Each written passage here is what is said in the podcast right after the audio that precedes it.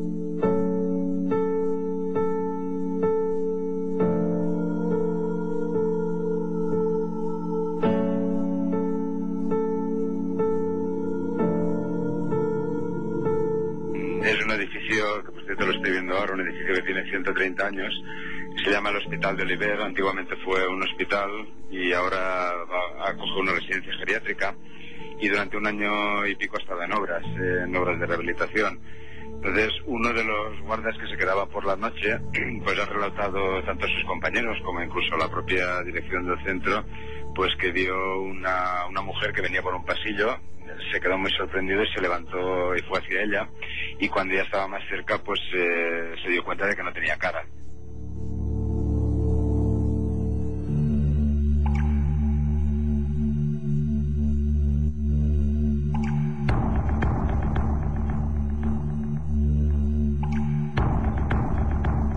De vez en cuando, algunas noticias sorprenden por su extrañeza. Sorprenden al gran público, pero no a los aficionados y expertos en el mundo del misterio. Las poblaciones de Cádiz y Alcoy son el último ejemplo de lo que podríamos llamar edificios oficiales encantados. No se puede saber a ciencia cierta por qué en nuestro país se han denunciado en tantas ocasiones anomalías y fenómenos extraños en este tipo de inmuebles. Esta noche, en Milenio 3, intentamos descubrir las claves de esta clase de sucesos.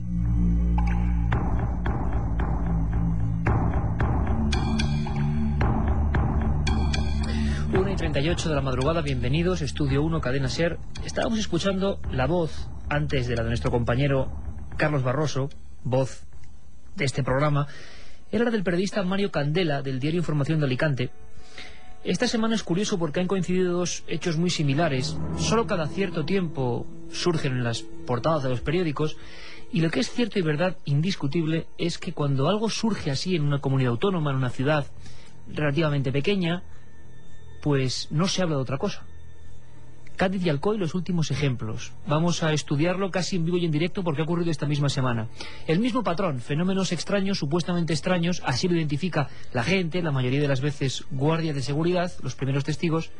Y lo que es curioso es que cuando uno indaga en la historia de esos sitios, suele encontrarse con determinadas sorpresas. Pero antes, antes me vais a permitir que hagamos un pequeño juego. Milenio 3, en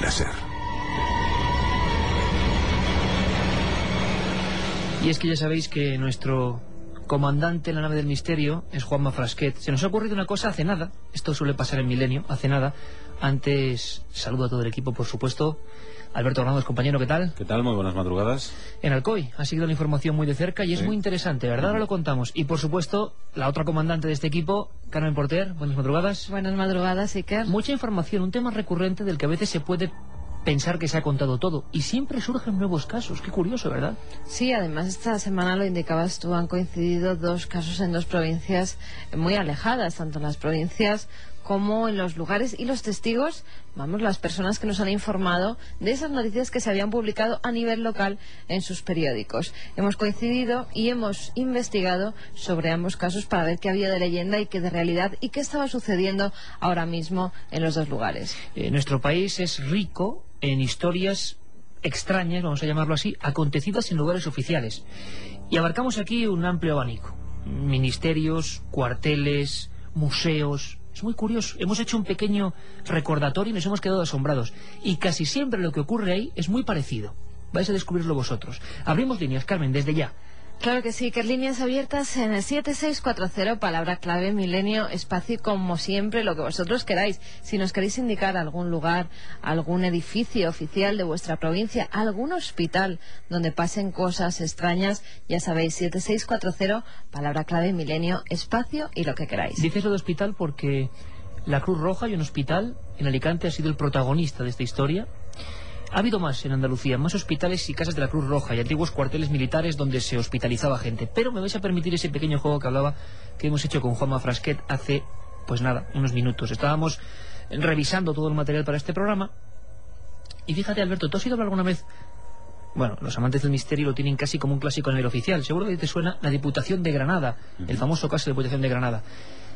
Hay una voz que es, no sé por qué, yo sinceramente no la iba a poner esta noche, pero bueno, las cosas son así. Mm, estaba revisando información de un programa que hicimos hace más de tres años en, Milenio 3, y es que, mm, digamos, el gran caso clásico de edificio oficial que llega a ser tan alarmante lo que pasa ahí, hablaban de máquinas de escribir que, bueno, se manejaban solas, archivadores que se movían, y los funcionarios pidiendo una investigación oficial. Esto portada, por ejemplo, de diarios de Granada como El Ideal, la edición de ABC. Allí lo más asombroso pasó de todo, pero lo más asombroso, y queríamos ponerlo como banderazo de salida para este programa, casi haciéndole honor a este documento, es una psicofonía, de esas que tanto gustan a la audiencia. Bueno, como siempre, las opiniones de cada uno. La hizo Mariano Carmona Almendros, que luego falleció tiempo después de realizar esta grabación, nunca se llegó a traducir del todo. Hay gente que pensó que no podía ser algo tan claro, que las psicofonías nunca son tan claras, y por otro lado hay gente que dice que era algo casi maléfico. ¿no? Eh, lo que ocurrió es que por vez primera una diputación en España organizaba o ordenaba una misión de investigación, se hacía durante tres días, y lo que se sacaba en claro es que había una serie de grabaciones con todo tipo de condiciones herméticas, vamos a llamarlo así, y que sería algo muy raro. No sé si tú has escuchado esta voz, Alberto. No, no la he escuchado. Bueno, pues mira, me alegro porque vas a escucharla ahora, además en diversas facetas. Es una voz sumamente angustiosa. Es una voz que se graba en uno de los sótanos donde además contaban, eh, ahí todos los edificios fueron una ruina, todo lo que se puso estaba muy cerca del arco de las orejas, se llamaba así porque cortaban las orejas a los delincuentes de Granada y lo ponían como muestra. Luego hubo unos almacenes La Madalena, hubo varios suicidios, después los almacenes de la firma multinacional Woolworth, eh, una ruina, también varios casos extraños, siempre un edificio con, con mal fario, como dicen en el sur. Al final se pone una de las delegaciones de la Diputación de Granada y llega hasta el arma en el año 86, mes de diciembre. En uno de los sótanos, donde se descubrieron mm, cuerpos de niños en la antigüedad en varias excavaciones, se pone la grabadora, esto fue un impacto brutal, desde hace tres años creo que no se ha vuelto a hablar de esta voz, y estaba yo ahí con Juanma Frasquet, y se me ha ocurrido decir, ¿y por qué no le damos la vuelta? Esas cosas que pueden hacer aquí los técnicos, coger una voz, darle la vuelta, ralentizarla. Bueno, la voz clásica solo se sabe en unas partes, la interpretación es libre, es una voz quejumbrosa, una voz que no se corresponde desde luego con ninguna psicofonía clásica, por eso mucha gente sospechó, pero yo creo que la gente que la hizo fue de una humildad y honestidad siempre rectísima. Mariano Carmona, gran investigador, dice una voz de un anciano, que muchos creen que era lo que se aparecía allí, mucha gente lo identificaba así, dice como una compañía, la primera voz es una compañía, algo que no se sabe después, tengo una lengua y os arrepentiréis. Con lo cual dirás, Alberto, es una psicofonía extra larga, esto no puede ser. así se grabó, diciembre 86, Diputación de Granada, y lo ponemos porque es el inicio lógico cuando vamos a hablar de edificios oficiales con supuestos fenómenos extraños. Este es el documento, una investigación oficial en edificio oficial más raro de los obtenidos en España. Escuchamos la versión normal, lo que se grabó en aquellas cintas. Juanma Frasqueta, y vamos. Oh,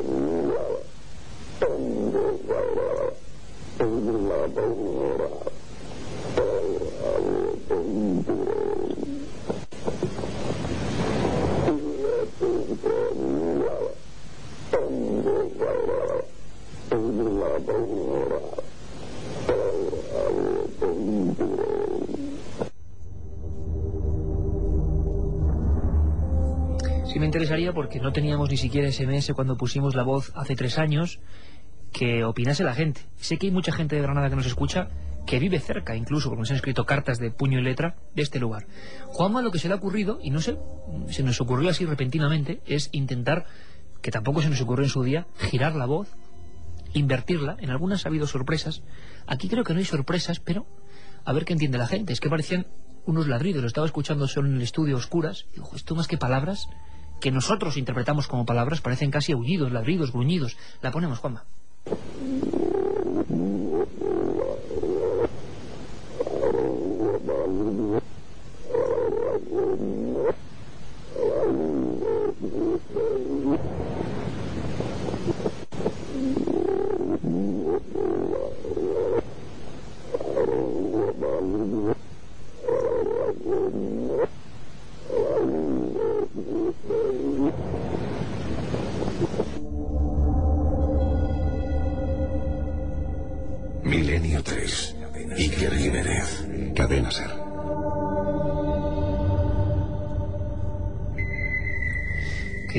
Que te pareció un exorcismo? Esa es la impresión últimamente después de haber visto el exorcismo de Emily Rose. Magnífica película, por cierto.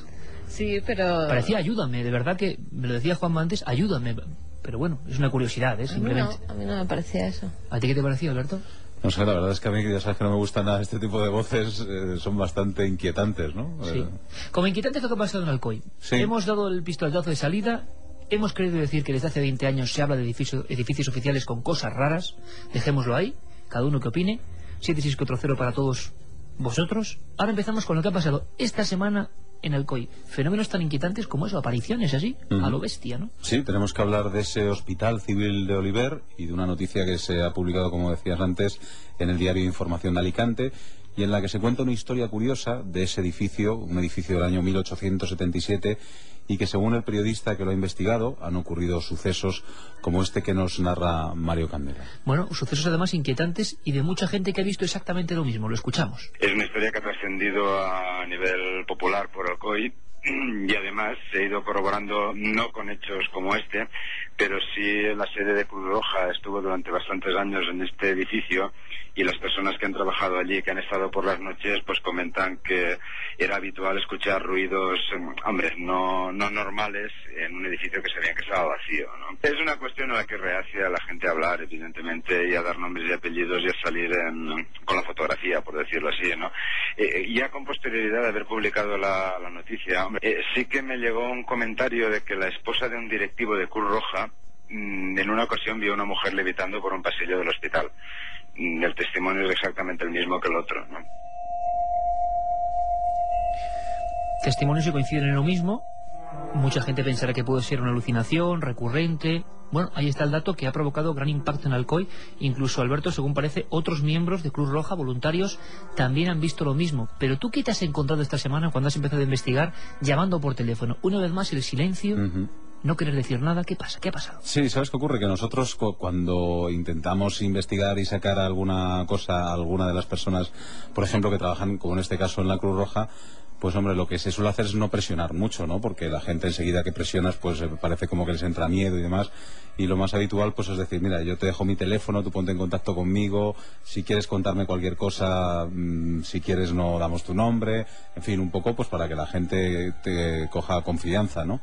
En este caso, lo que ha pasado es que, obviamente, cuando antes de que, que grabáramos y que digamos cualquier cosa, sí que han comentado, hombre, se escucha, sí hay compañeros. O sea, en ningún que momento lo han negado. Exactamente, sí que han dicho que había compañeros que lo habían escuchado, que son leyendas que siempre, siempre han estado por allí circulando y pues eso, de sonidos, de extraños pasos, de voces. Eh, la verdad es que sí han dicho que se comentaban porque aquel hospital fue una antigua sede de la Cruz Roja. Entonces, cuando era aquella sede de la Cruz Roja, sí se decía que se habían escuchado cosas extrañas. Lo que pasa que luego, dependiendo de con la persona que toques o no toques, pues en este caso ya hoy era cambiaba un poco las tornas, ya era no, pues seguramente no vas a encontrar nada, aquello era producto del, del aire, seguramente es- eh, habrán sido ruidos de construcciones o de obras que se estuvieran haciendo. O sea, que una vez que se deja pasar el tiempo y se ponen un poco a funcionar pues los hilos extraños, pues ya parece que no ha ocurrido nada y que, y que ya no hay ruidos. ¿no? Uno de los pocos periodistas, hablamos de eh, Mario Candela, del diario Información de Alicante, prestigioso diario de toda la eh, comunidad valenciana, se ha metido a fondo y nos cuenta testimonios que han llegado hasta su propia familia. Lo escuchamos. Un amigo de mi hijo, que es voluntario de la Cruz Roja, él, la raíz de la noticia le comentó a mi hijo que, que ellos estaban de guardia y muchas noches escuchaban ruidos. Un vigilante actual me decía que él ha escuchado ruidos también, pero dice, hombre, quieres pensar que son ratas, ¿no? Que están en el sótano. No. Esa es un poco la base de la, de la historia. Te digo, esta es una ciudad de 60.000 habitantes en la que acontecimientos o historias como esta salen pues una cada 15 años, por, por decir poco, ¿no? Pues se ha comentado por todas partes.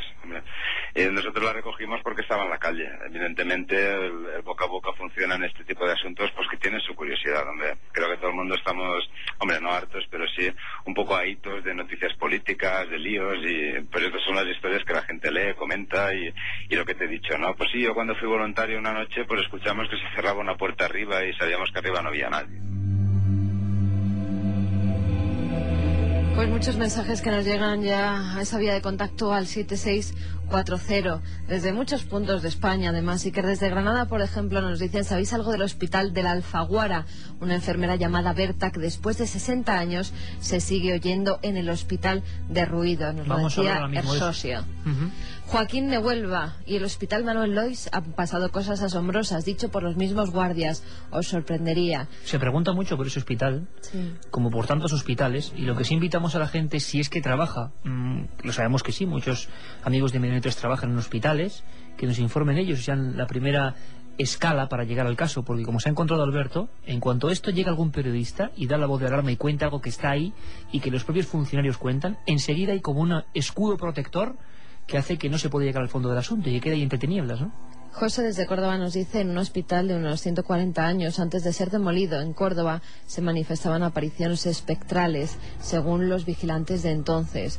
Buenas noches amigos, vivo en Aranjuez y aquí ha ocurrido varios sucesos en el hospital de San Carlos y en el cuartel de Pavía. Ahora es una universidad. Saludos. Edificio chungo, el antiguo Hospital Manuel Lois en Huelva, nos decía otro amigo. Pues hay que indagar sobre eso, ¿eh, compañeros? Yo trabajo en un parking subterráneo de Soria que antiguamente fue un cementerio y hemos grabado psicofonías e incluso han salido palabras. Pues si nos las puede enviar este amigo, también tenemos un mail que es milenio3 con número arroba cadenaser.com y por si acaso se acumulan muchos mails durante la semana y se atasca ese correo, tenemos info arroba ikerjiménez.com también. Estas dos vías de contacto y como no, vamos a dar la de las cartas, por si nos quieren enviar la cinta o algo para que la analicemos. Calle Gran Vía número 32, octava planta, 28013 de Madrid, a la atención de Milenio 3.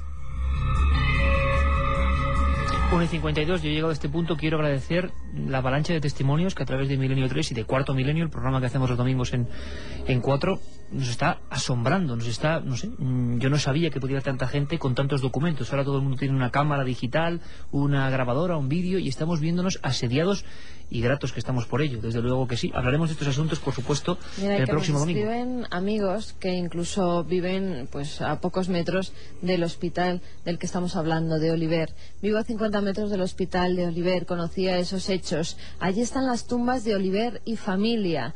Nunca habría permitido instalar un geriátrico no público, nos dice Marc Alcoy.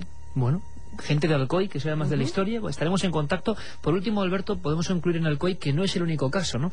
Eh, nos contaba Mario Candela historias que ocurrieron hace unos 20 años muy cerquita de ese lugar y que incluso motivaron informaciones policiales. Sí, la verdad es que hablando con él, investigando este suceso, pues al final resulta que un suceso te lleva a otro y resulta que hace 20 años ocurrieron eh, un caso de Postergate bastante interesante y además con la policía de por medio. Fue una patrulla de la policía, estuvo allí, levantó acta. Eh, con lo cual nos hemos puesto otra vez a investigar e intentaremos sacar más noticias de ese caso que nos, nos contaba Mario Candela. Pues lo escuchamos, Alberto. En Alcoy tenemos una historia que en ese caso fue más, eh, más impactante, ahora creo que fue en, hacia 1987-88, que fue un auténtico fenómeno poltergeist en una casa, una casa que estaba en la zona alta de Alcoy y que se movía. De repente la casa se movía, vibraba, los, eh, los armarios de cristal se abrían, caían vajillas al suelo. Y en ese caso fue un- una historia mucho más, digamos, constatable, porque ocurrió una vez estando la policía. Em, Lo que no se sabe es el motivo, ¿no? Había quien lo, con lo, quien lo atribuía que había un espíritu encerrado que pedía socorro y había otra historia, otra versión más, digamos, oficial que podía haber alguna conexión entre la estructura metálica del edificio con alguna fábrica más o menos cercana. Ese ha sido, que yo recuerde, el único episodio que ha habido anteriormente a este y fíjate que hablamos de hace casi 20 años que haya recorrido más o menos por las calles de la ciudad. Milenio 3. En. El demonio, un personaje fruto de las creencias religiosas. ¿Una figura producto del miedo y la superstición de una época oscura ya pasada? La respuesta es no. En la iglesia y sus demonios, la periodista Carmen Porter demuestra que esta figura y su halo de maldad están más vivos que nunca. Editorial Edad presenta La iglesia y sus demonios de Carmen Porter, una obra que les sobrecogerá. Hay algo que nos quieras contar desde el otro lado. Manda un SMS al 7640. Escribe la palabra milenio, espacio lo que nos quieras contar. Comentaristas de Milenio 3. Siempre al otro lado. Así que estamos desbordados, ¿eh, Carmen? De gente que conoce el caso de Alcoy. Por cierto, hablabais de Granada, Cruz Roja, para que veáis que no es casualidad que esa emblemática institución muchas veces se ha visto acosada por fenómenos curiosos. Uno de los más raros allí, precisamente, en Granada. Nos lo cuenta nuestro querido corresponsal Juan Jesús Vallejo. Lo curioso del caso de, Cruz Roja es que es posiblemente el caso de fenómeno poltergeist donde más número de testigos me han confirmado que sucedían fenómenos extraños. Eh, todo comienza con la muerte de uno de los voluntarios que estaba en la Cruz Roja, la muerte de él en un accidente de tráfico. Y a sus compañeros no se les ocurre otra cosa más que empezar a hacer la Ouija para poder contactar con su espíritu. Ese fue el desencadenante de toda una serie de, fenómenos extraños en los que, bueno, pues desde el ascensor que bajaba y subía sin ningún motivo aparente, otros fenómenos eléctricos también sin explicación, por ejemplo, que se encendían y se apagaban muchas veces las bombillas de- del edificio, hasta tal punto incluso que un guardia jurado del hotel que hay justo enfrente, el Hotel Los Ángeles, tuvo una noche apareció por allí eh, para recriminar a la gente la actitud que tenían encendiendo y apagando luces y los voluntarios que estaban en el sótano del edificio se quedaron asombrados porque obviamente en el edificio en la parte de arriba no había absolutamente nadie. Pero fijaos curioso, 1 y 57, Carmen, Alberto y todos los amigos de Milenio 3 que estáis escuchándonos, que en este caso concreto hubo un aliciente más, una historia más. La gente hablaba del comandante Ballesteros, o sea, puso nombre y apellido, la prensa, porque todos coincidían con la misma efigie. Lo repetimos, pánico social, alucinaciones o fenómenos reales. Fue un impacto tremendo y es una de las pocas veces, al igual que ocurrió en la Diputación de Granada, que la propia gente, jóvenes, ancianos, testigos, ponían nombre y apellidos a un misterio. Escuchamos a Juan G. Vallejo. En este caso sería el, el comandante Ballesteros, un antiguo comandante, un antiguo mando militar que durante una serie de años gobernó y llevó es la Cruz Roja de Granada. Y eh, bueno, pues eh, en concreto entrevisté dos personas que afirmaban haberlo visto después de muerto. Cuando él aparece, una vez aparece en, en una sesión de Ouija, que están haciendo lo- los chicos en, en la primera planta del edificio, pues aparece vestido como una, una gabardina eh, de color verde oscuro, así me lo describieron. Eh, estamos hablando de siete u ocho testigos de este fenómeno. Están haciendo una sesión de Ouija, como, como decía, entra en el edificio este señor que se identifica como un antiguo mando y que quiere que le dejen pasar para ver la- las oficinas. Los chicos enseguida se ponen nerviosos y esconden la Ouija porque pensaban que, bueno, siendo una persona de fuera, podía eh, comentar eh, que estaban haciendo Ouija algunos mandos y que por esto le iba, les iban a recriminar. Le dejan pasar y cuando pasan eh, unos minutos, Claro, se preocupan de dónde ha ido este señor eh, cuando ya estaba atardeciendo, además, ¿no? Entonces comienzan eh, estas siete u ocho personas que había allí una búsqueda exhaustiva por todo el edificio y, no aparece este señor. Más tarde, una de las personas que, participó en esta Ouija vio una fotografía con este señor que ahí aparece y es cuando se identifica como el comandante Ballestero. Así que tenemos una noche larga, una noche intensa, con historias, bueno, motivadas por la propia actualidad. En Alicante, Alcoy, Diario Información de Alicante, en portada reproducía estos fenómenos, pero luego nos vamos a marchar a Cádiz. También ha ocurrido algo misterioso, extraño. Los compañeros de la cadena Ser en Cádiz nos van a preparar una crónica y comentaremos otro tipo de historias sobre edificios oficiales encantados, edificios oficiales con cosas extrañas. Bueno, lo descubriremos luego. Volvemos ahora.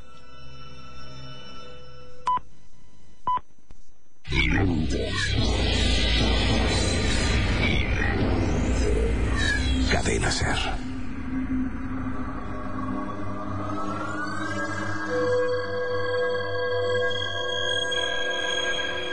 2 y 7, aquí regresa la nave del misterio con un sinfín de información y como siempre ocurre cuando tocamos algunos asuntos que, bueno, entran de lleno en los edificios oficiales y sobre todo en lo que pasa dentro de ellos. Como cuando contamos historias que pasan dentro de casas, parece que hay una reacción muy especial. Yo recuerdo que era nuestro compañero Francisco Contreras, que luego conectaremos con él, que anda viajando por esos mundos de Dios. Nos comentaba, por ejemplo, ¿verdad, Carmen? En Valencia, en el hospital La Cigüeña, se veía la llamada Dama de Rosa, y no tiene que ver con ninguna telenovela, sino con una figura de esa tonalidad que aparecía, según dicen, en la zona de eh, maternidad de ese hospital. También se habla mucho de ese hospital Manuel Lois, y con los hospitales hicimos un programa, ya sabéis que hay una efervescencia especial, en esos lugares donde evidentemente se cumple esa máxima de lugares de dolor, lugares de tragedia y fenómenos extraños. Pero os dejábamos pues a la espera de las noticias de qué ha pasado en Cádiz. Hay muchos amigos que nos están escribiendo al 7640 qué ha ocurrido en Cádiz, qué ha pasado en Cádiz. Bueno, pues también los fenómenos extraños, un edificio oficial, además de principal importancia en la ciudad gaditana, en la ciudad de Plata, y que no lo decimos nosotros, lo dice la prensa gaditana, en diferentes medios además, pues que pasan cosas raras, cosas extrañas. Vamos a escuchar a nuestro compañero en Ser Cádiz, Pedro Espinosa, que ha elaborado el siguiente reportaje sobre lo que está pasando ahora mismo. El Ayuntamiento de Cádiz tiene dos vidas, una misteriosa, otra intensa, llena de ruido, ajetreada, que es la que se vive por la mañana. Una mañana como la de hoy, en la que se han podido escuchar cosas como estas. Votos en contra. Queda aprobado con 15 votos a favor. Es el pleno del ayuntamiento celebrado este viernes. Trabajadores de la limpieza que protestan contra la alcaldesa, concejales que se enfrentan entre ellos. Es el trasiego de los funcionarios. La rutina municipal tiene en ese ruido continuo y habitual la tranquilidad de lo diurno, la seguridad que dan las voces que se reparten en el viejo edificio municipal. Pero ¿qué ocurre por la noche? Un reportaje de José Antonio López, periodista de Diario de Cádiz, ha puesto de relieve algunas extrañas presencias y ruidos detectados por quienes se encargan de cuidar del ayuntamiento en la soledad y el silencio de la noche. Un vigilante observó que en la primera planta una luz se había quedado encendida. Se apresuró en apagarla, pero cuando regresó a la planta baja de nuevo, la luz se había encendido, la misma que acababa de apagar. Los trabajadores municipales comparten las leyendas de los ruidos nocturnos en el ayuntamiento gaditano. No hace mucho la policía local tuvo que acudir de madrugada al ayuntamiento porque un vigilante les alertó de la existencia de ruidos en las plantas superiores. Tras un exhaustivo registro no encontraron nada ni nadie que hubiese podido provocar ese sonido. También las limpiadoras se suman a este miedo. En ocasiones han percibido un intenso olor a colonia de hombre, algún susurro y la perenne sensación de que alguien las vigila, pero no hay nadie visible detrás de las cortinas que limpian. También relatan que trabajar de noche en el impresionante edificio municipal llena de miedo, porque el bullicio diurno da paso a un tremendo silencio, solo interrumpido bruscamente por los relojes de pared. Campanas de medianoche noche que incrementan sus temores. ¿Hay alguien paseando de noche por el ayuntamiento de Cádiz? ¿Existe alguna presencia que susurra? Ninguno de los trabajadores nocturnos quiere hablar de fantasmas, no quieren creer en ellos, pero reconocen que el vacío, el silencio y cierto miedo se impone cada noche.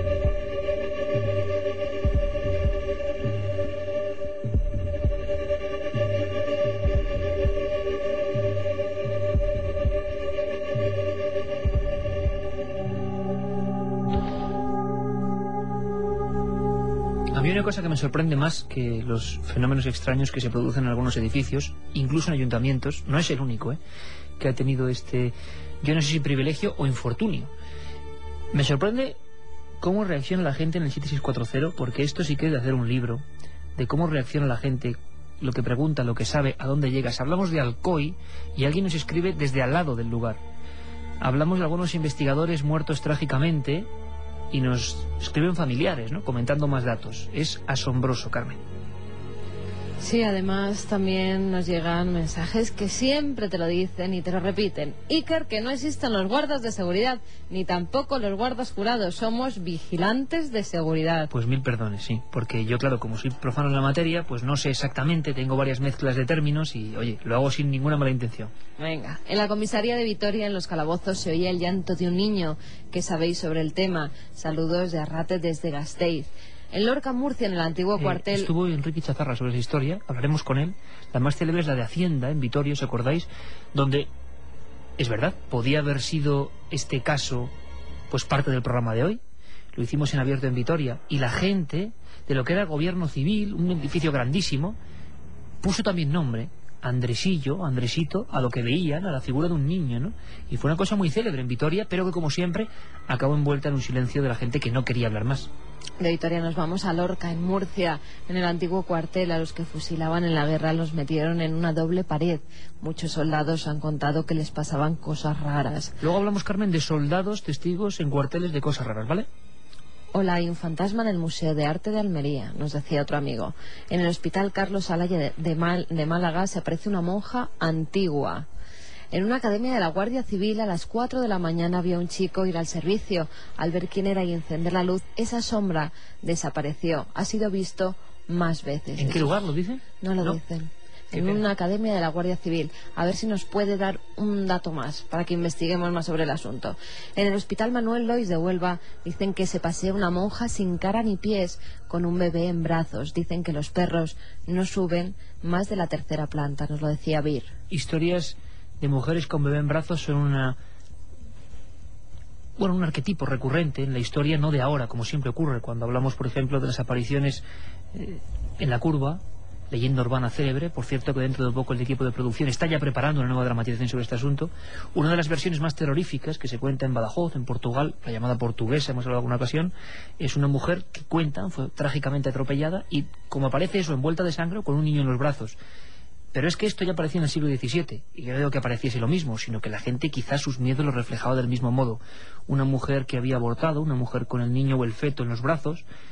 La historia más célebre es la del castillo de Glamis, ¿no? En Escocia, donde aparecía con un- una criatura nonata, ¿no? En los brazos, una visión terrible que representaba todo el miedo de una época, ¿no? A que te ocurriese eso, a que a la mujer le ocurriese eso. Y eso se representaba en cruces de caminos. Por lo tanto, estamos ante un, bueno, un miedo social, un- una cuestión antropológica, o a fenómenos reales que se interpretan así. Pues no lo sabemos, la verdad.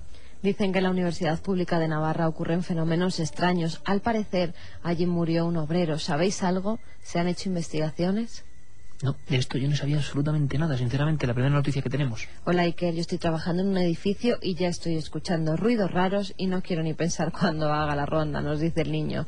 Soy voluntario en la sede Cruz Roja de Pamplona. He oído ruidos por la noche y se cuentan historias extrañas, nos decía Alberto el Motero. Otra vez Cruz Roja. Otra vez. Cruz Roja. Y hay otra Cruz Roja también, a ver si lo... Mira, aquí.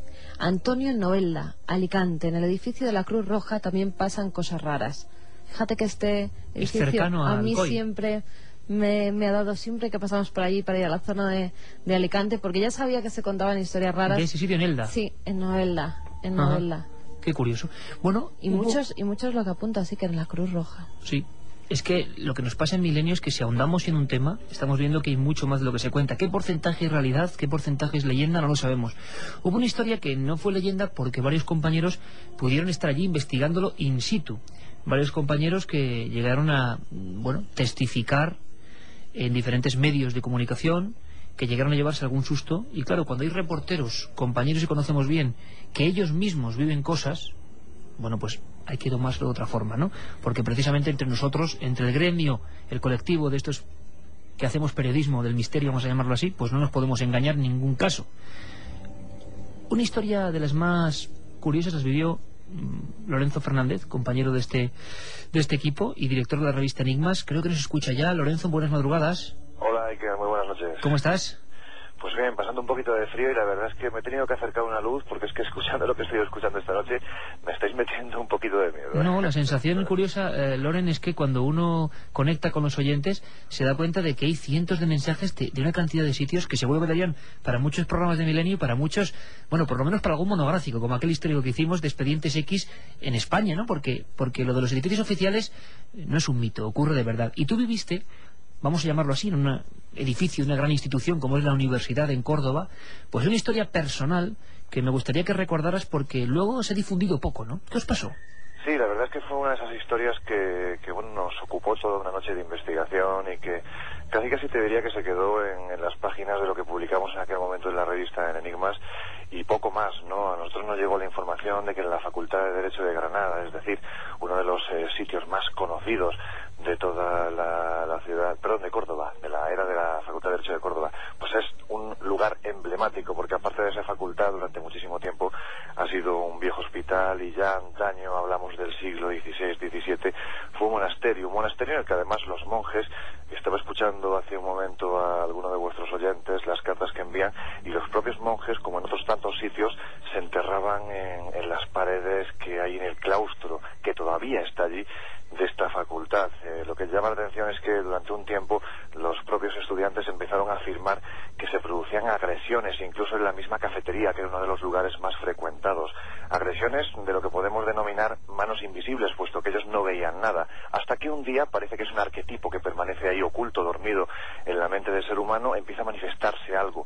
Un ser muy alto, de aproximadamente unos dos metros y medio, venían a decir, y además lo definían como un ser de blanco, ¿no? que se veía siempre en la segunda planta, una segunda planta que durante la época en la que era monasterio fue utilizada eh, para curar a enfermos e incluso como morgue y también durante la guerra civil, durante la contienda civil en España también fue utilizada como morgue, fue una especie de hospital pues enorme en el que falleció muchísima gente. Y allí se estaban produciendo fenómenos paranormales de todo tipo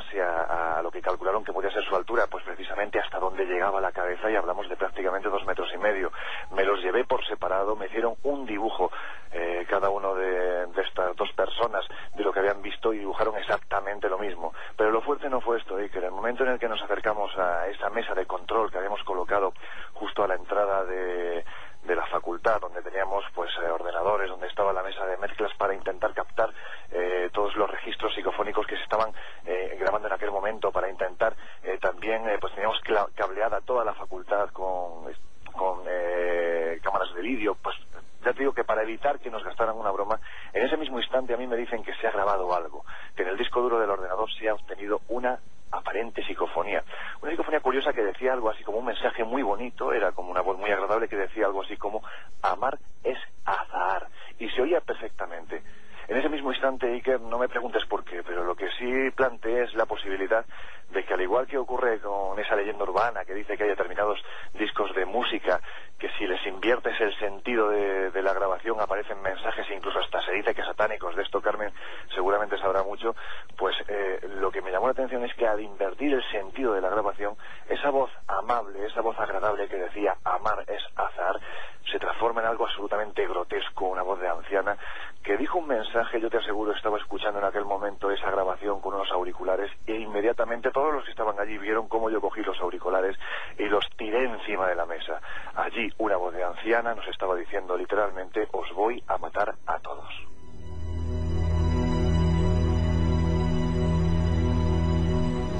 Ocurrió en la Facultad de Córdoba y estaba nuestro compañero Lorenzo Fernández y luego, como siempre, Lorenzo, el silencio. Esta misma semana hemos abierto el programa con esa información en Cádiz y en Alcoy, los periódicos, además los más importantes de esas zonas eh, de nuestro país, Diario Información, el celebérrimo Diario de Cádiz también, eh, informan de fenómenos extraños. Ya en una semana, en apenas unos días, la cerrazón es absoluta. No se deja investigar, no hay respuesta, poco a poco se va muriendo el asunto. Ocurrió lo mismo en Córdoba, ¿no?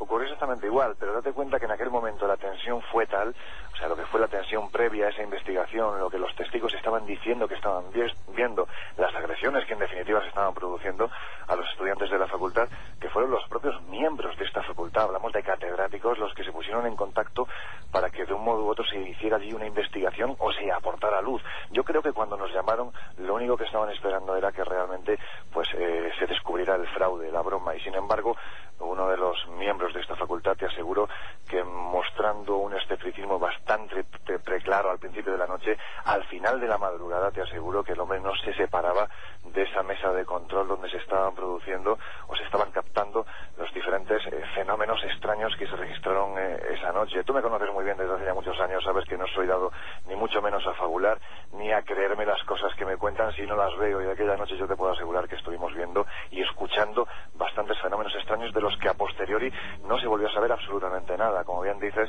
parece que cayó ese manto denso de silencio en el que ya desde luego no se volvió a permitir la investigación, pero lo que está claro es que los testimonios y la investigación y por supuesto los resultados quedaron ahí. Pues como siempre, precisa y milimétrica la crónica de nuestro compañero Lorenzo. Lorenzo, que te leemos en Enigmas. Un abrazo fuerte, amigo. Un abrazo fuerte, Ica. Hasta pronto. Milenio 3. No os vayáis. Cadena Ser.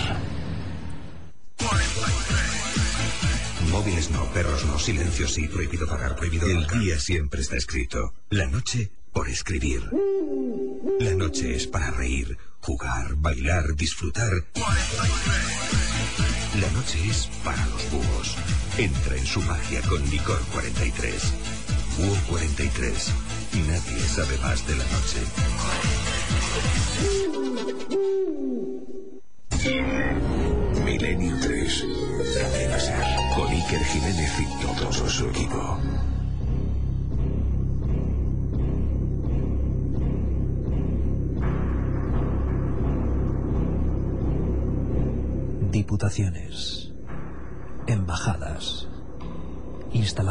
Cruz Roja, ayuntamientos, cuarteles, ministerios. La larga lista de fenómenos presuntamente paranormales ocurridos en estos inmuebles es más larga de lo que se pudiera creer.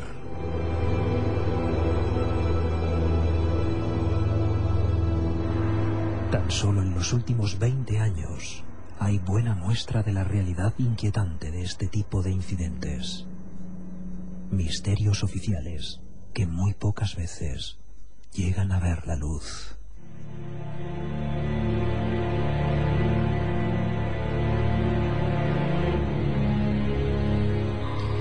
Dos y 26. Lorenzo Fernández que estaba en Lanzarote, a oscuras, según me cuenta Alberto Granados. ¿eh? Y aprovecho, aunque no tenga nada que ver, porque este por algo hacemos el programa siempre en directo, porque las cosas pueden ir cambiando. Yo, cuando hablábamos de lugares raros la semana pasada, recuerdo, yo luego leo todos los mensajes que mandáis a 7640, ¿eh? personalmente, tanto Carmen en vivo como yo después. Mucha gente me decía, Iker, te has equivocado, Montaña Roja no es Lanzarote, es Tenerife, es que hay dos montañas rojas, una en Tenerife y otra en Lanzarote. Y la rara, vamos a llamarlo así, es Lanzarote. Y no lo pudimos contar, pero aquí es, bueno, lo contamos al empezar esta temporada. Igual Lorenzo está cerca, no lo sé. La oscuridad de ese sitio es muy especial. Yo pido perdón porque sé que rompo el ritmo ahora mismo del programa, pero ¿tú lo has pasado tan mal o has sentido esa presión tan extraña, Carmen, alguna vez como hace poco en Montaña Roja? ¿Hace apenas dos meses? No, yo te puedo decir que hemos estado los dos juntos en muchos lugares donde presuntamente, aparentemente, aparecían cosas extrañas. Hemos estado en exorcismos, hemos estado en cementerios de noche y en un lugar que no tenía nada, en el que, bueno, se decía que se veían luces, objetos volantes no identificados, pero nada terrorífico, nada de miedo. Es de decir que no nos pudimos ni bajar del coche. Sentíamos una extraña presencia que nos acompañaba durante toda la ruta en esa vuelta que dimos en Montaña Roja. Pusimos alguna grabación hace unos meses tan impresionados que veníamos, creo que fue un sábado, el gran, el gran Juanjo Benítez pasó allí tres días solo en el volcán abandonado en la punta de Pechiguera del Lanzarote, donde se acaba ya prácticamente el archipiélago, y la oscuridad era tan, tan terrible. Y nosotros no íbamos para nada sugestionados. Fuimos por la tarde primero y luego regresamos en el coche.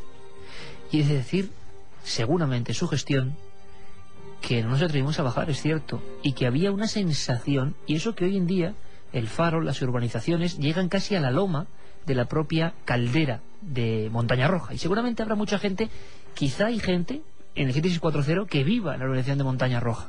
Y no pasa nada, son sensaciones personales que tienen que surgir en un momento. Puede ser la tensión, el estrés, lo que queráis. Pero lo fuerte es que Carmen y yo no nos hablábamos, pero es que no nos decíamos nada. Y la sensación era de decir, madre mía, aquí hay algo que nos está diciendo, iros de aquí. Así que Loren, recuerdos. Vamos a ir ahora con otra historia, porque es mágico Lanzarote, ¿eh? maravilloso, hay que ir a Lanzarote y conocerlo, y sus misterios y todo. Eh, y no soy precisamente amigo de César Manrique, ¿no? que es el que vendía siempre en la isla a tope, pero la verdad es que nos, hechizó, nos hechizó ese lugar ideal para escribir, o por ejemplo para escuchar Milenio. ¿eh? Dices, Carmen, que están llegando centenares de historias y de casos. Veo desde la nave del misterio, Alberto casi relamiéndose. Cuando empiezan a ser casos, es que él está siempre detrás para nuevas investigaciones, nuevas investigaciones. Creo que hay material increíble, Alberto.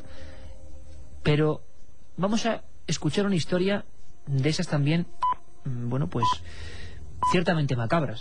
Vámonos a un refugio de montaña. Antes, si te parece, Carmen, vamos a demostrar que esto no es solo en España. Que en el edificio oficial más célebre del mundo, sin duda el más célebre del mundo, también hubo cosas de este tipo. ¿Lo recordamos? Sí, hablamos de los fantasmas de la Casa Blanca. Son muchas las personas que afirman haber visto en este lugar el fantasma del que fue presidente de Estados Unidos, Abraham Lincoln. Capricia Marshall, por ejemplo, una de las secretarias del edificio, y el que fuera portavoz de Bill Clinton, Mike McCurry, aseguraron que la Casa Blanca estaba encantada. También se dice que tanto Eleanor Roosevelt como Harry Truman vieron el espectro de Lincoln en el viejo estudio donde éste se refugiaba para estar solo. Otros afirman que allí además del de Lincoln habita el espíritu del antiguo guarda llamado Preston, que se aparece por los rincones más oscuros de la mansión. Pero sobre Abraham Lincoln, que fue asesinado a tiros, recordamos, el 14 de abril de 1865, hay bastantes más leyendas. Son muchas las personas que afirman haber presenciado como una especie de tren fantasmal aparece el 27 de abril, fecha en que se celebra el entierro de ese presidente. A medianoche, el aire, al parecer, se volvía algo denso, de lo que hablábamos ahora mismo en, Montaña Roja, esa especie de oscuridad y de aire que parece ser extraño. Pues aquí narraban lo mismo. Eh, el viento calmaba a los testigos, se sentaban a contemplar en una estación vacía de tren y al parecer pasaba una máquina con una comitiva fúnebre. En una de las máquinas, Iker, se veía el ataúd de Abraham Lincoln. Que por cierto, además, Lincoln no era muy agraciado el hombre, están las efigies, y eso causaba viva impresión. Pura leyenda estadounidense, pero ¿hasta qué punto las leyendas no abandonan hasta los edificios más emblemáticos? Es curioso. Vámonos ahora, Carmen, a un lugar opuesto. Eh, la opulencia, ¿sí? Lincoln no es la única aparición que al parecer mora en la Casa Blanca.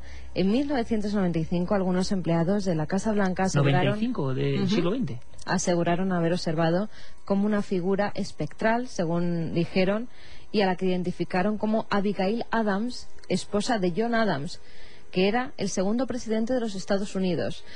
Cotejaron las fotografías con los testigos y vieron que efectivamente se trataba de esta mujer. Bueno, o sea, compararon retratos antiguos con el espectro, con lo que habían dicho del espectro. Sí. O cómo hicieron esa... Con cuadros que Ajá. había de la época guardados. Los testigos vieron esos cuadros y dijeron, no, es que la mujer que hemos visto era muy parecida a ella. O sea, lo mismo que pasó en la Diputación de Granada, que la Igual. gente comparando con un dibujo antiguo dijo, caramba, es lo que yo he visto. Bueno, evidentemente hay lugares que son más proclives, ¿no? Las leyendas. Y en Estados Unidos también es cierto que el pueblo norteamericano es muy dado a realizar este tipo de mitos, porque desde luego, caramba, entonces estarían todos los presidentes de Estados Unidos pagando por la Casa Blanca. Es curioso, ¿no? O solo algunos, porque van a ser todos. Bueno, por lo menos dos, dice. Dos sí. Vámonos de un lugar con tanto oropel y con tanta fama como la Casa Blanca a un sitio mucho más humilde y perdido en las montañas de Aragón. Un pequeño refugio. Hubo un reportaje hace unos años, precisamente en Enigmas, hemos hablado con su director, con Lorenzo Fernández, de esos que se quedan mm, en el tiempo, ¿no? que es lo mejor que le puede pasar a una de estas historias, que uno lo recuerda. Yo quería contactar con uno de los investigadores que estuvo en un sitio también marcado por la tragedia, es curioso, siempre la misma historia, y que provocó no pocas publicaciones y no pocos sustos y alarmas en esa zona de Cerler. El compañero que lo investigó es nuestro corresponsal en Aragón, Ángel Briongos. Ángel, buenas noches. Hola, buenas noches, Iker. Un cuartel con su misterio en Cerler, en una zona donde quizá no se conocían mucho estas historias, pero de repente descubristeis un fenómeno, tú, y Javier García Blanco, realmente interesante, realmente inquietante. Cuéntanos un poco cómo fue esa historia, por favor. Bueno, es un cuartel que está situado donde viven, allí conviven los militares y está situado en el Valle de Benasque, en Huesca, y resulta muy curioso porque, bueno, toda esa zona es una zona de leyendas, pero claro, de leyendas antiguas. Y nos encontramos con que en un cuartel suceden unos fenómenos paranormales totalmente aterradores, porque estar por la noche, como estaban los soldados en la garita, eh, haciendo las guardias oportunas y a las 3 de la mañana, por ejemplo, ver unas luces, ver un montón, ver un montón de gente en la sombra de la propia nieve que allí no deberían estar, que esa luz sube, baja, va a la derecha, va a la izquierda, se mueve y que esa gente aparece y desaparece, pues la verdad eso tiene que dar mucho miedo. Pues eso ocurría en ese cuartel, Iker. Eh, Ángel, eh, sin embargo, investigando en esta historia, descubristeis que había unos antecedentes, unos antecedentes realmente misteriosos, ¿no? Es decir, un lugar marcado por la tragedia, como nos estamos dando cuenta que pasa en muchas ocasiones en otro tipo de edificios oficiales. Siempre cuando se rascan la historia, se descubre que había o bien unas tumbas, o un hecho luctuoso, una muerte. ¿En Cerler ocurría algo de este tipo? La verdad es que allí no es que sucediera nada trágico, pero sí que mm, fueron a parar allí nueve cadáveres, siete militares y dos suboficiales, eh, que curiosamente habían perecido el 11 de marzo del año 91 en el pico de la Madradeta, a raíz de una luz. Iban 133 militares haciendo una especie de maniobras y, eh, bueno, incluso con la previsión del tiempo de que no deberían haber salido, bueno, ellos se atrevieron a salir, ¿no? Eh, y murieron nueve personas con, en la luz. Entonces, esos, esas personas, pues en algún sitio tenían que alojarse y las llevaron al último piso de ese edificio, del cuartel de Cerler. En este caso es un lugar destinado para el secadero de la ropa y demás. Y ahí es donde estuvieron los primeros cinco que llegaron porque aún tardaron algunos días más en poder encontrar a los, a los otros fallecidos. Eh, y curiosamente, eh, allí es donde estuvieron. En la sala contigua, que es donde duermen los soldados, eh, allí es donde, digamos, donde más sucesos eh, y fenómenos extraños eh, nos contaron.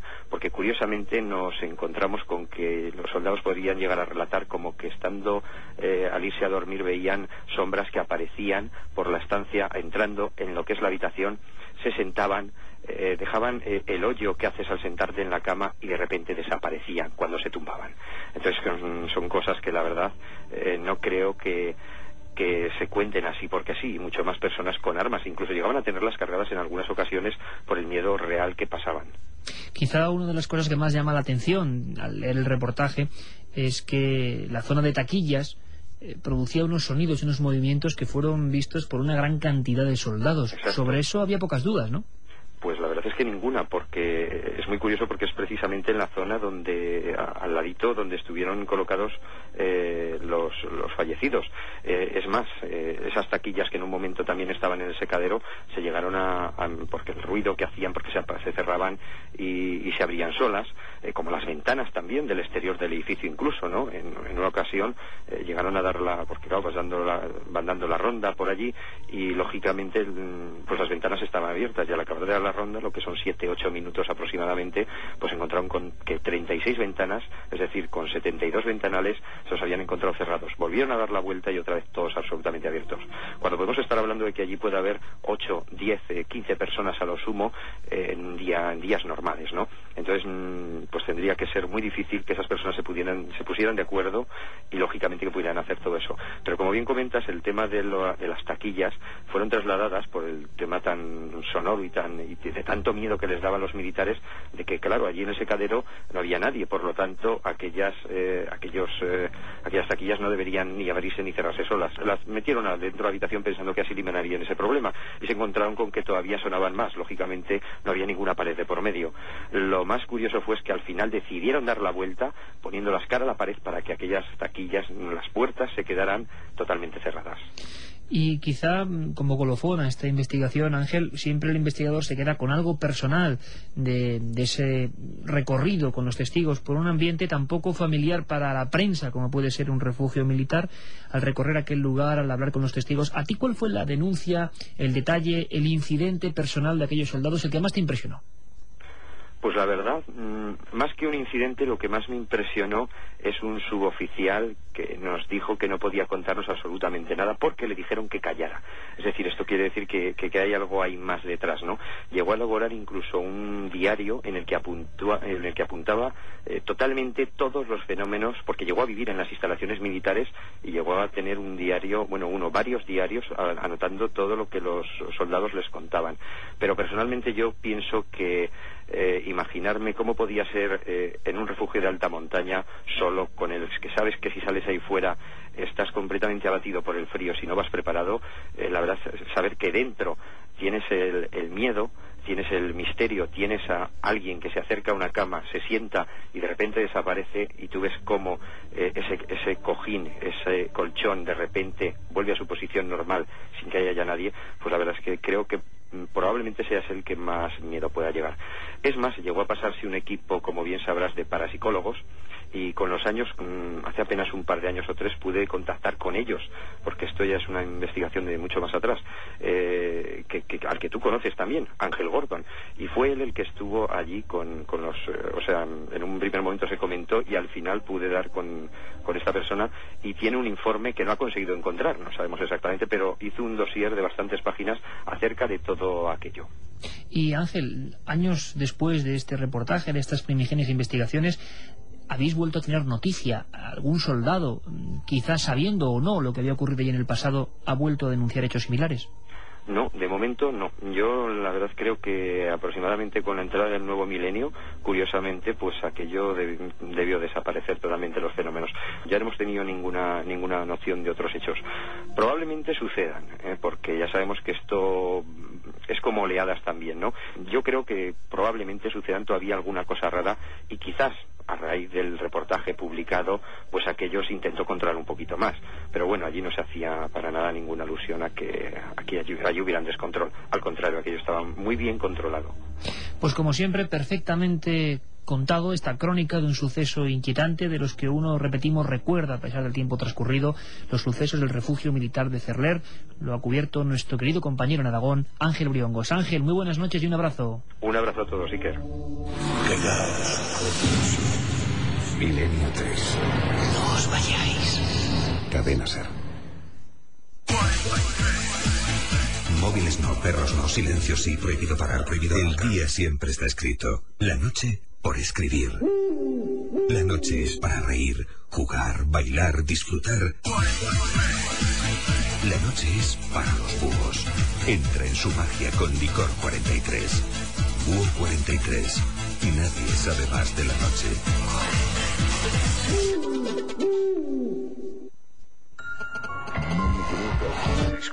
Manda un SMS al 7640. Escribe la palabra milenio, espacio lo que nos quieras contar.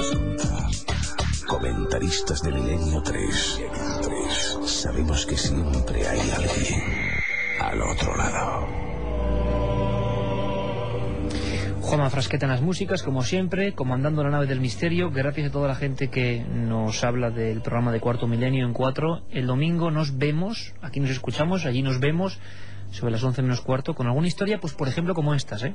Algunas sí que va a dar un poco de, de cosa. Por cierto, Carmen, tú escuchabas a Ángel Briongos, me hacías señas porque tú has recogido información de un caso. Ahí, claro, los siete cadáveres, los cadáveres de esos bueno, desgraciadamente fallecidos, ¿no? soldados, se acoplan en un lugar y luego empiezan a pasar cosas. Es su gestión del resto de soldados por lo que ha ocurrido, porque ha servido de refugio de esos cuerpos. Hay otras historias con desgracias, no en un refugio, pero en un sitio relativamente parecido, en Chile y en una especie de, de local de minería, ¿no? de, de un pueblo instalación, entero, Iker, una pueblo ciudad entero. entera minera y además esto venía por un mensaje que nos enviaban al 7640. Luciano nos decía que en un pozo minero de la zona en un accidente murieron dos relevos completos. Muchos años después aseguran que se oyen voces y lamentos. Y es que en esta ciudad, la ciudad de las escaleras, así la llaman, con este nombre se conoce un campamento minero que en 1905 se levantó en la localidad chilena de Sehuel.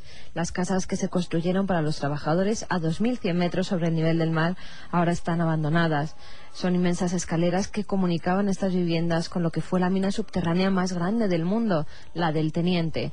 De sus entrañas, cientos de mineros extrajeron toneladas de cobre y, según narran muchos testigos, aunque el pueblo ya está abandonado desde hace bastantes años, aún se puede ver alguno de ellos trabajando, ajenos a lo que sucede a su alrededor. Al parecer, y según han dicho los testigos, son los espíritus de los 355 mineros que perdieron la vida en un incendio que se produjo en la fragua subterránea. Esto aseguran los vigilantes de seguridad que hoy cuidan su museo y a los cuales dicen no molestar la presencia de estos seres etéreos que vagan por los túneles. Leyendas asombrosas, sin duda alguna. La cantidad de información que nos está llegando es asombrosa. Hay que agradecérselo a nuestros comentaristas de Milenio 3 porque de verdad que de aquí van a salir casos realmente interesantes. Oye, que- Carmen, ¿te parece que hagamos una batida? No vamos a responder nada, a decir nada, simplemente vamos a escuchar en titulares muy rápido, antes de charlar con Francisco Contreras, que ya nos está escuchando, pues todo mm, lo que está llegando, parte de lo que está llegando, que es inquietante y, y agradecidos estamos porque confiáis estos casos en nosotros, pero historias que desde luego muchas de ellas no conocíamos para nada, para nada. Antonio nos decía, el Instituto Larra en Aluche, Madrid, anteriormente era un hospital de leprosos y siempre han ocurrido cosas muy extrañas. Por la noche es tétrico. Hola amigos, en el hospital abandonado de Guadarrama hay algo, está subiendo por el puerto de los Leones. Saludos. Un clásico, un clásico. Ay, he dicho que no contábamos nada. Nos lo decía Iscariote. En un cuartel de Madrid, Bretón de los Herreros se suicidó un soldado en la garita pegándose un tiro. Desde entonces se aparece de madrugada. Buenas noches. En el Ayuntamiento de Cádiz siempre han pasado cosas de noche, nos decía Mari desde Cádiz. Hola equipo, yo trabajo en un hotel justo enfrente de Montaña Roja. Es hipnótica, pero Lanzarote esta semana se ha llevado un duro golpe por la terrible tormenta, nos decía Saúl. Vaya nochecita que me vais a dar esto de estar solo en una recepción de hotel no es bueno. Vaya canguelo que me está entrando, nos lo decía Miguel desde Mallorca. Estoy trabajando en una garita, soy vigilante, todos los viernes os escucho y me prometo no acongojarme y nunca lo consigo. Tengo un amigo que ha hecho guardia en el Manuel Lois y dice que no se paran de oír sonidos y el perro que no subía a las últimas plantas. Aquí sí voy a comentar, porque son tantos los testimonios que reclaman información sobre Manuel Lois, que este amigo, por ejemplo, a ver si puede mandarnos un dato, un documento, el teléfono de su colega, a ver si quiere hablar con nosotros. Tenemos que empezar a investigar esta historia. Yo fui voluntario de la Cruz Roja de Alcoy. Preguntar a la gente por las voces y el derrumbe de una sala donde había gente. Da miedo estar allí. Hay apariciones en el antiguo Tribunal de la Inquisición y Museo de Ciencias en Cuenca. En Huelva también está la Universidad de la Merced, antiguo hospital en el que las limpiadoras escuchan música mientras trabajan para no oír las voces. Luego seguimos con esos titulares realmente, bueno, pues alucinantes. ¿Por qué? Porque se demuestra que una cosa es lo oficial, lo que pasa, lo decía muy bien nuestro compañero de ser en Cádiz, Pedro Espinosa, eh, lo que pasa por el día, pero de lo que pasa por la noche, ¿quién es consciente? Por el día, con el trajín que hay en estos sitios, nadie es consciente de casi nada. Incluso policías de policías tanto nacionales como locales que nos están escribiendo con casos Iker que nos pondremos en contacto con ellos. Policías, gente de las labores de limpieza, guardias de seguridad o vigilantes o como yo siempre me equivoco, pues todo eso. Vigilantes de seguridad. Vigilantes de seguridad. Toda esa gente, dicen, ¿por qué ven más cosas? No, es que están en sitios donde ya no hay nadie. Y donde se pueden percibir cosas que por el día pues no se perciben. Solo podemos adelantar una pequeña cosa, y es que nuestro querido compañero Francisco Contreras, que creo que lo pillo por Tarragona, por Valencia, o no sé por dónde. Francisco, buenas noches. Buenas madrugadas, Iker, Carmen. Buenas noches a todos los oyentes de Milenio 13. Estoy en un lugar mágico y muy insólito. Hospital de la Infanta, muy cerquita de Tarragona. Madre otra historia, tras la pista, otra historia fantástica. Buen sitio para hablar de esto. Oye, Francisco, sabemos que no se puede adelantar mucho porque estás empezando la investigación. Seguramente te has quedado tan asombrado como nosotros viendo la cantidad de documentos.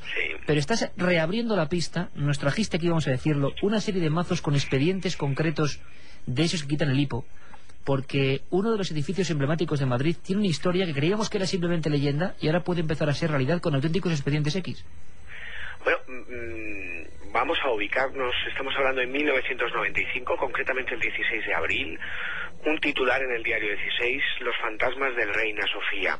La noticia la, la publicaba Álvaro Gariño y lo que daba a conocer era que el antiguo director del Museo Reina Sofía, estamos hablando de Madrid, concretamente de la Plaza de Atocha, eh, bueno, requería los servicios de un grupo de investigadores de fenómenos extraños, no de parapsicólogos, no existe esa disciplina en España, recordémoslos, concretamente el grupo EPTA, comandado por el padre jesuita eh, Pilón, José María Pilón, José María Pilón, Paloma Navarrete, Sol Blanco Soler, eh, físicos, químicos, para que intentaran dar explicación a una serie de fenómenos anómalos que eh, decían observar tanto empleados de la limpieza como vigilantes de seguridad, como el resto de funcionarios.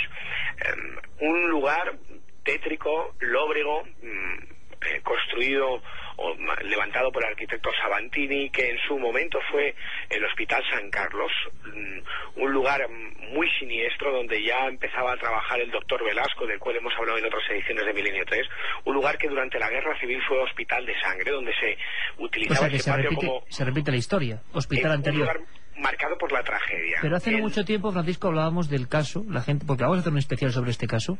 El caso de Reina Sofía está ahí, la gente más o menos lo conoce, apariciones, lo que ocurre después.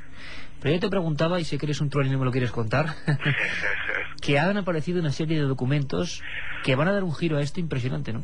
Podríamos decir que es la torna, el acompañamiento. Mm, La tor- torna, ¿eh? La torna, ya, ya. La torna. Eh, podríamos decir que es el acompañamiento, es un paso más. Hemos escuchado a policías hablando de fenómenos paranormales, hemos tenido los informes, vigilantes, empleadas de la limpieza, funcionarios. Pero eso se queda en agua de borrajas. ¿Qué es lo que tenemos esta vez? Bueno, cómo la vida de una persona, en este caso Raquel Arrogante, antigua vigilante, cambia de la noche a la mañana cuando es testigo de algo eh, que no la deja ser igual. Cómo mm, empieza a buscar respuestas. Ella tiene una experiencia fuera de lo normal que le cambia la personalidad, que le cambia su vida y se enfrasca o se embarca en una odisea en busca de explicaciones, pero en busca de explicaciones a nivel oficial, con dossiers de más de 200 páginas, vosotros los habéis visto, en, lo que, en las que pide explicaciones desde al Ministerio de Trabajo, como al Ministerio de Sanidad, como al Ministerio del Interior, porque ella tiene una serie de problemas a raíz de una serie de fenómenos anómalos que denuncia oficialmente y que siempre tienen la misma contestación. No tenemos departamentos para estudiar fenómenos extraños. Es muy sobrecogedor cómo se puede leer en un expediente mm, y esto es un pequeño avance, porque hay que trabajar mucho y profundizar y ir despacio. Es muy sorprendente cómo en un eh, papel con el machamo oficial de la Consejería de Sanidad eh, se lee que no se puede exorcizar un museo. Vamos a dejarlo ahí. Vamos a dejarlo ahí, Francisco, porque hay documentos de las más altas instituciones del Estado sobre la investigación oculta que jamás se contó sobre el Reina Sofía, uno de los casos que va a ser sin duda a partir de esa investigación que usted está haciendo, Francisco, uno de los grandes clásicos expedientes X. No sabíamos esa otra parte, esa torna, como tú dices, y te mando un abrazo muy fuerte, te mandamos todo el equipo un abrazo muy fuerte, muy especial, y cuidado con la torna, que ya sabes lo que le pasó a ese misterioso hombre llamado Heinz. Un abrazo. Un abrazo. Tú has hablado con José Gregorio González, Carmen, porque hablando de edificios como este, yo creo que lo que tiene Francisco es un auténtico bombazo de documentos con firmas de ministros hablando de, un misterio. Iremos desvelando po- poco a poco este asunto, asunto inquietante, como decimos, por la gente que se involucró en esta historia, pero la prensa no supo nada en su día. Ocurrió hace apenas 10 años. Mm, hablabas con José Gregorio, nuestro corresponsal en Canarias, porque allí el edificio emblemático es un edificio de justicia, un tribunal de justicia, el palacio en concreto de Las Palmas. Allí es todo un clásico, lo escuchamos. El Palacio de Justicia de Las Palmas de, Gran Canaria es quizás el caso eh, más eh, sorprendente en cuanto al, tipo de fenómenos que se ha manifestado y a la contundencia con la que ha ocurrido. Este edificio es de nueva planta, tiene apenas 40 años, pero está edificado en, eh, la antigua ubicación de un convento de agustinos e incluso se conserva anexa a al Palacio de Justicia pues una, una iglesia con la torre, la iglesia y, el Palacio de Justicia comparten torre también, ¿no? Y antes de ser incluso un convento fue una mansería, con lo cual imagínate el origen incierto que, que tenía este espacio. Lo cierto es que los fenómenos mm, eh, comienzan a conocerse hace ya casi 15 años, cuando los vigilantes jurados, bueno, empiezan a dar cuenta de, de, maquinaria de oficina que empieza a funcionar solo, por ejemplo, fotocopiadoras, eh, alguna impresora, eh, luces que en habitaciones o en dependencias que ya estaban cerradas y selladas, pues que se encendían o, se apagaban, incluso de forma intermitente. Y bueno, esto durante unos años se quedó en, rumores, en historias de, guardias de seguridad que quieren un poco crear leyenda, pero lo cierto es que eh, se han seguido produciendo en el tiempo. En el 1997 hubo una importante oleada y desde entonces han, habido varios picos en, los fenómenos eh, que han reclamado la atención de, los medios de comunicación, el interés de la población en general y en especial de los, de los vecinos de Vegueta, que es el barrio un barrio muy emblemático de las Palmas de Gran Canaria, en el que está enclavado este, este edificio y donde además hay otra serie de, edificios y lugares muy especiales, en algunos de los cuales también han tenido lugar fenómenos extraños. Milenio 3, Iker Jiménez, Cadena Ser. 12.53, estamos ya en la recta final, pero lo curioso de esta historia es que la gente, la opinión popular, creó su propia hipótesis hipótesis del pueblo que es muy curiosa porque relacionaba como en todos estos casos, el pasado fúnebre de ese edificio. Entre los vecinos de, de Vegeta, desde hace tiempo corre la, la, hipótesis de que sí, bueno, que tal vez sean los reos que, que claman justicia, aquellos que han sido, que fueron condenados injustamente, incluso hay quien piensa que pueden ser consecuencia de los enterramientos que en la época conventual pues se podían llevar a cabo en, la zona ¿no? bueno hay hipótesis para todos los gustos pero lo cierto es que Vegeta es un barrio muy especial hay muchos fenómenos hay muchas cosas curiosas la propia catedral es, un, es un atractivo muy singular eh, pero mm, quizás tendríamos que fijarnos la fijar la mirada en el eh, la Casa de Colón, actual Casa de Colón, que fue durante eh, bastante tiempo la sede de la Inquisición. Y allí, aunque es un caso que ha trascendido bastante menos, al parecer los fenómenos han sido bastante más escalofriantes, al punto de que se han llegado incluso a escuchar, eh, pero a, escuchar a viva voz eh, auténticos gritos, ¿no? Gritos de, de, de, pavor que, bueno, que, quizás la, la imaginación o, o, bueno, la lógica interpretación de la gente que, que conoce la historia del edificio, asociado precisamente a las torturas y a, bueno, al tipo de, justicia que se impartía en este lugar. Así que el archipiélago, la península, en todas partes hay edificios que tienen su otra historia, que habitualmente no se cuenta, su historia oscura, su historia nocturna, Carmen. Vamos a acabar con todos los mensajes que nos han llegado. En Ronda, en el instituto donde estudié, se han visto enfermeras con antiguos uniformes que aparecen y desaparecen. Además, este instituto fue un hospital. Investigad el cuartel de la Guardia Civil de Elda, Alicante. Puede ser sorprendente. Yo vi algo, nos dice J. desde Málaga. Vivimos en un cuartel de la Guardia Civil de 1917 con demasiados ruidos raros. A saber la de historias que tendrá este cuartel. Gracias por amenizar la noche. El Mercado de la Merced, hoy comisaría centro de Málaga.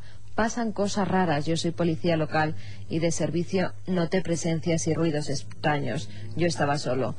Una tía de mi mujer estuvo ingresada en el edificio de la Cruz Roja de Alcoy. Siempre dijo que le daba miedo estar ahí. Yo he estado muchas veces. Qué curioso, en el que hemos empezado hablando y el que ha sido noticia esta semana, el mismo, Cruz Roja de Alcoy. J de Bañere. También nos escribe nuestro amigo José desde Suiza. ¿Hace cuánto tiempo que no lo escuchábamos por el SMS?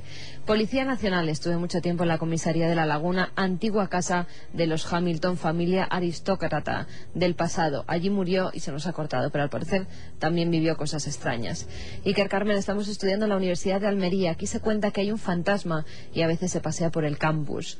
En Alcalá, el, El antiguo fantasma cuartel... no de carne y hueso, porque de esos hay muchos en casi y todos por los sitios. campus, por las universidades. ¿Dónde más? Bastantes. En Alcalá, en el antiguo cuartel de Bripac, es un edificio que fue convento, manicomio, caballeriza. Tiene 500 años. A soldados se les aparecía una monja. Otro programa, pero es otra historia, es acoplar esto a bases militares. Porque nos llevaríamos la misma sorpresa. Trabajé en Cruz Roja de Santa Cruz de Tenerife. El edificio era un antiguo hospital y haciendo obras se encontraron huesos humanos. Qué repelús, nos dice Lorena desde Tenerife. Me parece que en el Palacio de Justicia en Las Palmas también se aparece una mujer, nos decía Javi. Lo había escrito Javi antes de escuchar a José Gregorio. Efectivamente. Nos Trabajo de noche en un hospital de Barcelona. Hace mucho murió un mecánico electrocutado en galerías. Dicen que muchas noches se ve su sombra.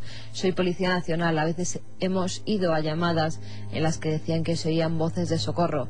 Al llegar allí, resultaba, en las casas que, que llegaban, que no vivía nadie, que estaban deshabitadas. Hombre, a mí con este hombre me gustaría hablar. Policía Nacional. En la garita de la Feria de Muestras de Gijón se graban buenas psicofonías, nos dice Alex desde Gijón, vigilante de FITMA. El colegio de la Safa en Úbeda murieron tres personas, quedaron enterradas en el colegio, uno de ellos interno, murió de forma extraña. Lo que pasa mejor ni contarlo. De la Sagrada Familia de Úbeda. De la Safa, sí. Sitio curioso, Úbeda también, ¿eh?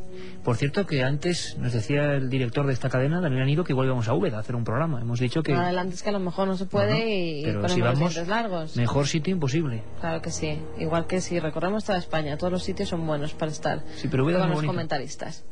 La biblioteca de San José de Elche y el antiguo cuartel de instrucción de marinería de Cartagena ha tenido sucesos paranormales continuos, nos dice David desde Elche.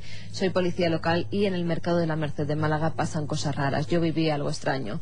En un antiguo psiquiátrico en La Puda, en Olesa de Montserrat, se han visto y oído cosas. ¿Sabéis algo?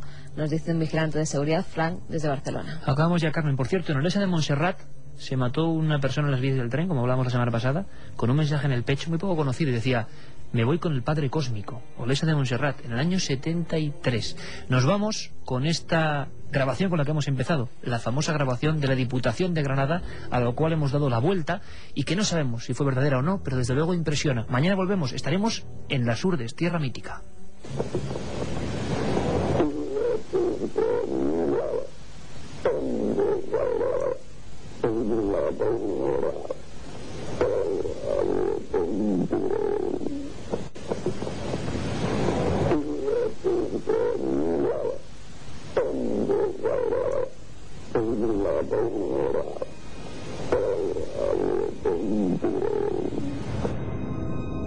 Milenio 3. En la SER. Con el fin de milenio